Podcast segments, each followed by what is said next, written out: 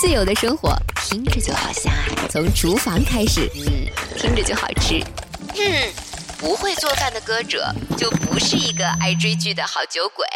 我是小付老师，这里是由荔枝播客独家播出的《厨房麦克风》。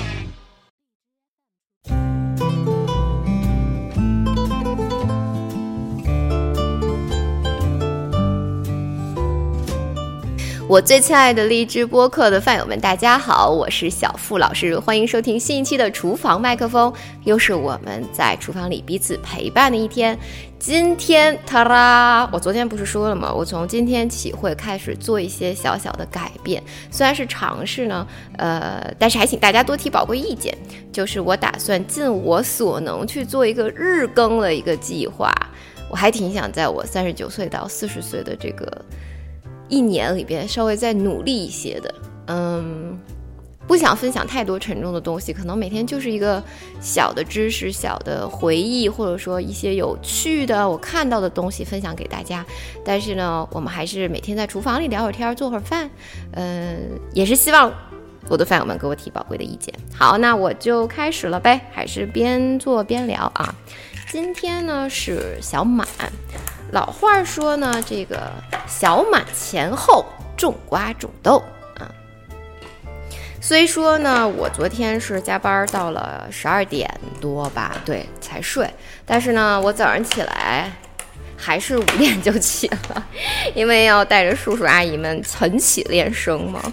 起床之后呢，呃，结束了，我就想着，哎呀，今天小满，我一定要种瓜种豆，就赶着九点之前天还没那么热的时候，我就赶快去把我阳台上还有那么一个特别大、特别大的之前的房东留下的一个那么个大方，哎，怎么形容它呢？一个大方块的容器，它里边在以前在那个里面种。种一些花树吧，我不知道。总而言之，我今天从里面挖了很多的根，还有石头块出来。我就想着，我赶快要把黄瓜种进去嘛。啊，好不容易把这些东西都清理了之后，我就往里面放了我已经将近堆肥了两个多月的这个改良土。这个土也是从它其他方块里边挖出来的。那我现在其实也是把。土豆皮什么的削到我的堆肥筐里面去，到时候我可以把它还放到我的堆肥堆里面去。这些土呢变得很细腻、很湿润，而且我觉得，哎，还挺环保的。自己在阳台上就很环保。那等到种的时候呢，就可以一层堆肥，一层土，然后再一层堆肥，这样叠加。最后呢，上面是土。但是你把种子，或者你可能买的是。外面买回来那种已经，嗯，比如说罗勒叶吧，比如说我今天要用的那个罗勒叶，那个是我在外面买回来的那种，呃，有小小盆的那种，已经开始长出叶子来的那种的话，那你就把那个坑挖深一点，嗯，挖好了之后，把土再给它上面可以用这个堆肥，再给它往下摁一摁。嗯，我在那边一边的。出土的时候，我就突然想起来，嗯，差不多，我想想是二二零零七年、零六年左右的时候的那个夏天，当时是暑假没回家嘛，然后就去找另外一个朋友，他当时拿到了一个巨小的一个小村镇上面的一个工厂的实习。你别小看这个工厂啊，这工厂承包了欧洲百分之五十以上，就是车里边发动机的那种订单啊。所以其实我这朋友当时能拿到这个工厂的这个工作啊，移民局还去那个工厂做了好长时间的反复的核查。因为你们想啊，这么好的工作，要是能给德国人做，还是不给外国人做的嘛？那移民局调查来调查去。正好人家这个工厂当时收他们呢，确实是因为他们要在苏州开分厂，所以才需要中国人，然后就雇了我的这个朋友，所以呢，也就真的他也就得到了这份工作。那这个是我为什么能去那边找他的原因。那他住的那个地方呢，其实是村里边的一个奶奶，她把自己的两层的那种房子出租了上面的一层。嗯，可能偶尔会有点那种民宿感的东西吧，我也不知道。反正就是奶奶自己跟女婿在一起住嘛，房子也空空的。据说他女儿还挺成功的，在慕尼黑的一个大公司里边做高管，所以几乎是不怎么回来。我就见过他一次，当时整个暑假的时候，所以我们就住在他们的那个二层。然后在那边的那个夏天呢，我的这个朋友每天早上他就要去上班，手机在那儿呢，几乎是没什么信号的。那那个年代我们还 QQ、MSN 呢，所以没电脑、没信号，就索性带着作业啊去那边看看书啊，然后复习复习意大利语啊。虽然可以看电视了，但是房间里边没有，要去客厅就。有点不好意思。早上起来，你要是想睡懒觉，那是不大可能的。我还记得我刚去的时候，到了九点钟有一回不起，哇塞，奶奶就火了，在窗户下面喊人。一般来说呢，就是六七点钟要爬起来，嗯，大家一块坐在早餐桌上，一块吃个冷餐。冷餐肯定有什么面包、奶酪、香肠这些东西嘛。如果香肠拿多了，奶奶就说：“哎呀，急啊，不是奶奶舍不得。”主要是你这么吃啊，它不健康。我一开始吧，就还觉得奶奶挺小气的，但是我现在回想起来，其实 是应该听奶奶的。我又没有胆嘛，其实不应该吃那么多的肉。现在才知道，啊，当然养生也来得及啊。吃完早饭的时候呢，奶奶一般就会分配当天的活儿给我啊。嗯，一般来说，我是需要先把羊圈。兔子笼子啊什么的，这些都给打扫干净了，然后把兔子的饭给喂了之后呢，我就要牵着奶奶养的那个土狗，嗯，去跟羊一起出去遛羊。我一般还会再准备点胡萝卜，因为路上会遇上隔壁他们家养的马，我就会在那儿站着休息一会儿，喂它点胡萝卜什么的。等我带着羊跟狗绕着小山还有村里的路走一圈回来，基本上就是午饭的时候了。那奶奶一般就做点简单的东西吃，因为她想攒一点时间午睡嘛，就下午还有活要干嘛。那到下午呢，醒了之后，一般哎，奶奶就会扯着我啊去地里边。有的时候是去挖一点儿，这个自己晚上想吃的菜啊什么这些的，比如西葫芦啊什么的。有的时候呢，就是要去把他自己那边菜地的一些杂草啊什么这些东西都除一除、割一割啊。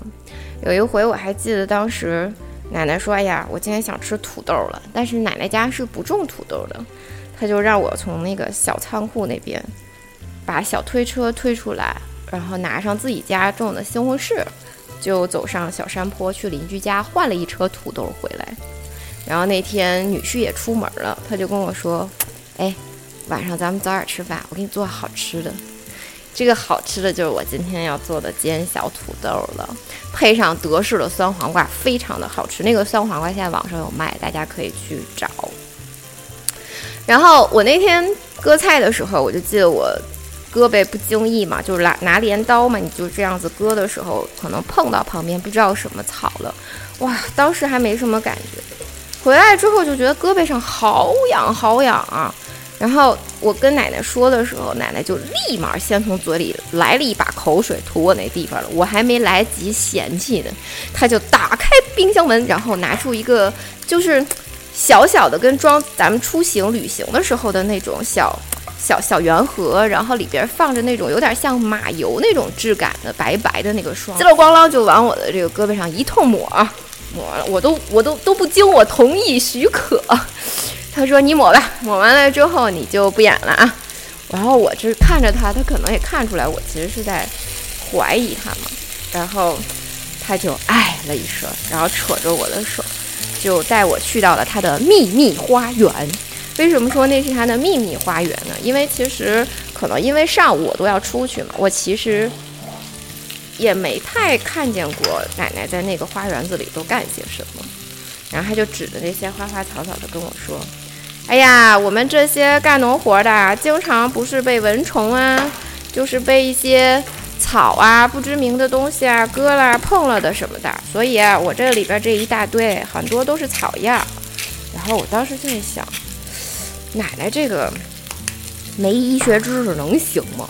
后来奶奶说，我孙女儿可是学医的呢，就是她的外孙女。嗯，我孙女可是学医的呢。然后我当时想说，好吧，毕竟当时那个胳膊已经不痒了，我就算信了。那毕竟这个常识也是经过验证的知识嘛。嗯，她的这个外孙女呢，我后来见过一次，也是暑假开始之后，她过来住的一个星期嘛。然后呢，小姑娘说学医的时候，我就说，哎呀，你真是好厉害。我说，在德国医学是限制学科嘛，就其实很难学，很难考，跟法律一样。我说。太聪明了，你说完了之后，人家还没表达谢意的时候，我就接了句话，我说你都这么聪明了，你帮我减减肥呗。然后姑娘就有一种啊，就没反过劲来那个劲儿，说你天天在这儿村里跟奶奶一块儿干活，你还要减肥啊？我说哎呀，这不是快开学了，我们有演出，我说那个你就帮我再减点，我要求不多，再来个四斤就行。他说四斤太好减了。他说你这个星期啊，我跟你讲，你就这么吃。你要是想吃肉呢，你就什么淀粉都别碰。你别管主食、米饭、面条还是这个呃土豆这些，只要是带淀粉的，你都都别碰啊。因为大家也知道嘛，这个呃德国人是非常喜欢吃土豆的嘛。你看今天不就在做煎小土豆吗？他说如果呢，你今天要是哎不想吃肉。你就是可以吃素，哎，那你就可以想干什么你就干什么，你就该吃什么吃什么。总而言之，其实那就是后来很长一段时间，是不是？是不是湖南卫视那个什么主持人来着？那个胖胖的，我别提人家名字了。他其实就后来是不是试过这个方法？其实就是分食法，就是你一定要把你的这个淀粉类的东西和肉类分开吃，这个可以其实瘦很快，而且还瘦的。挺多的，尤其对男生来讲，大家要愿意也可以试一下。然后当时就说：“哎呀，好，谢谢你，那就这么决定了，我会开始去做这件事的。”第二天呢，吃早饭的时候，我就在餐桌上拿着牛奶，准备往我自己杯子里头倒。哎，他就一脸疑惑地看着我，他说：“嗯，他说你们亚洲人百分之八十都这个乳糖不耐受啊，他说你不是应该喝豆奶吗？”然后我当时就惊讶了，我说：“是吗？”我说：“我一个。”对吧？亚洲人我都不知道这个事儿。那个时候，我感觉大家都还在迷恋牛奶，觉得牛奶长身体啊什么这种的。但是听他说完了之后，我也确实从那个时候就开始喝豆奶啊什么的了。其实呢，跟奶奶在一起的那个生活啊，就是一开始是真的枯燥乏味。特别的没意思，就城里人到了那儿什么都没有，逛街买东西。但是哎，过一阵子之后，你心踏实下来了，你就开始能够体会到那种非常简单的那种快乐啊。你比如说啊，这村里啊，公车啊，上午跟下午各一趟。你要没赶上，你还想去城里买东西，那你就只能搭别人的汽车了。啊，就像我在奶奶家住，那就得看这个女婿出不出门或者什么的。这个超市里的东西呢也不太多，想吃这种大城市里的时髦的零食，肯定是你想到村里住叔叔阿姨，人也不稀得吃这些，是吧？都是添加品。菜的话呢，你还不如吃自己家种的或者邻居家种的呢。面包车呢，反正面包有时候奶奶会做，但是她上年纪了嘛，所以她还是烤点心啊什么这些蛋糕比较多。嗯，德式的面包就是那种又大又硬，还有点酸那种的，所以面包车也是每个星期他会来个一两次什么这种的。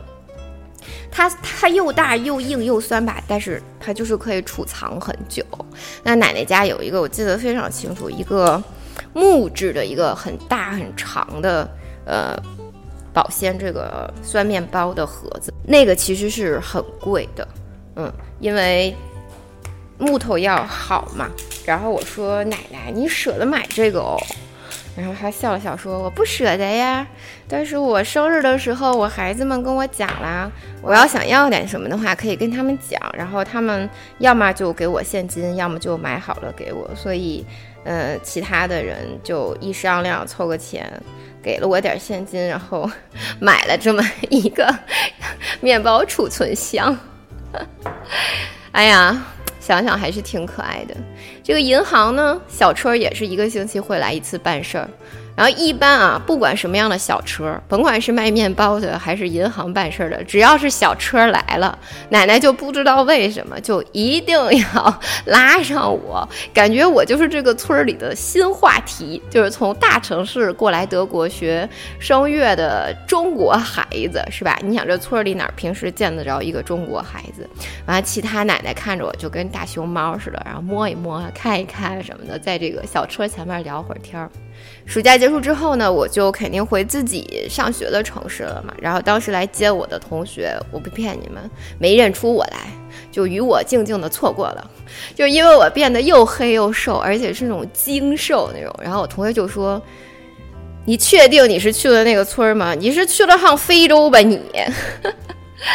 然后回去的时候，想奶奶的时候就会给他打个电话什么的，然后奶奶就会说：“你在吃啥呀？”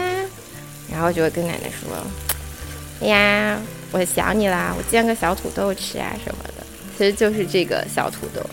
这个小土豆的做法非常非常的简单。